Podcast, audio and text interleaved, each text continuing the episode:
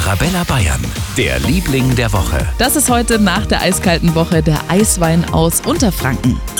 Obwohl Eiswein bei Weintrinkern immer sehr gefragt ist, riskieren immer weniger Winzer ihre Trauben über den Winter hängen zu lassen, denn das Ganze ist ein bisschen wie Roulette. Bevor die Winzer sich dafür entscheiden, dass ihre Trauben auf den Reben hängen bleiben, wissen sie ja nicht, ob es gefriert oder ob es eher ein milder Winter wird.